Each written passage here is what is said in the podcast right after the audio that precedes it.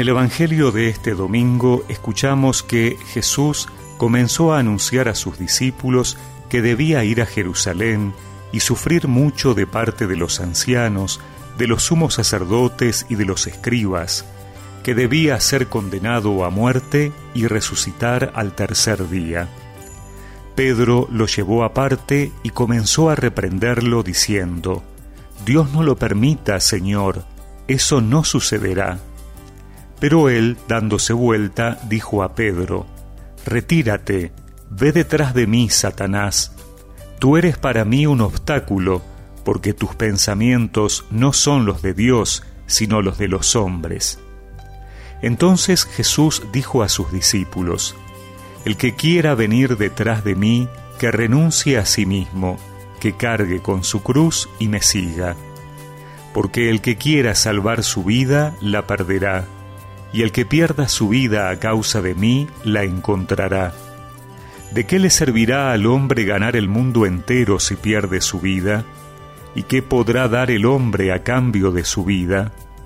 porque el Hijo del Hombre vendrá en la gloria de su Padre rodeado de sus ángeles, y entonces pagará a cada uno de acuerdo con sus obras.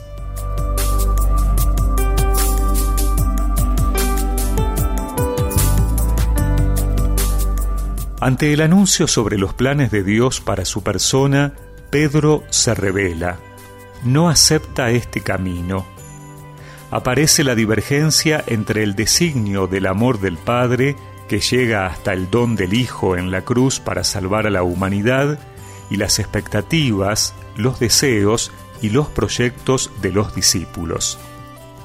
Pedro quiere ponerse delante de Jesús, ser él quien decida qué es lo más conveniente para el Maestro. El Señor lo llama Satanás porque es el maligno el que se opone a los planes de Dios, por eso le dice que vaya detrás. Ese es el lugar del discípulo, seguir al Maestro, no anteponerse a sus planes. Hoy el Evangelio nos invita a ocupar el lugar que nos corresponde, es decir, a ponernos detrás de Jesús. Si queremos aprender, debemos caminar detrás del Maestro, no delante. Si nos quedamos detrás, podremos observar dónde pone los pies. Así nos familiarizaremos con su manera de caminar y lo seguiremos incluso cuando toma caminos que nos resultan ilógicos.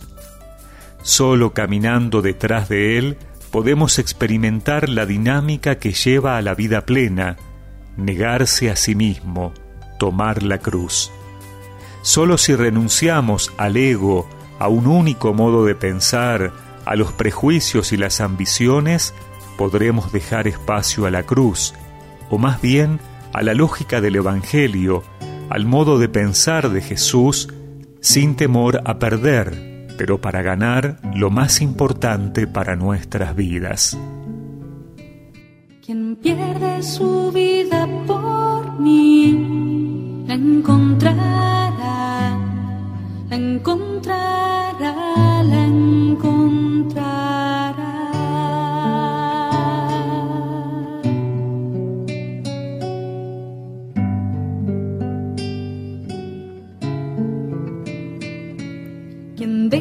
su padre por mí, su madre por mí, me encontrará, me encontrará.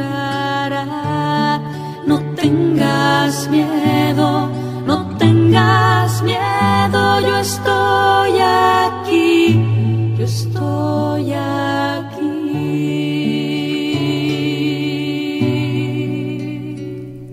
y recemos juntos esta oración. Señor, que no tenga temor a perder, a dejar de lado mis ambiciones personales para seguirte en los caminos que tú me quieras llevar. Amén. Y que la bendición de Dios Todopoderoso, del Padre, del Hijo y del Espíritu Santo los acompañe siempre.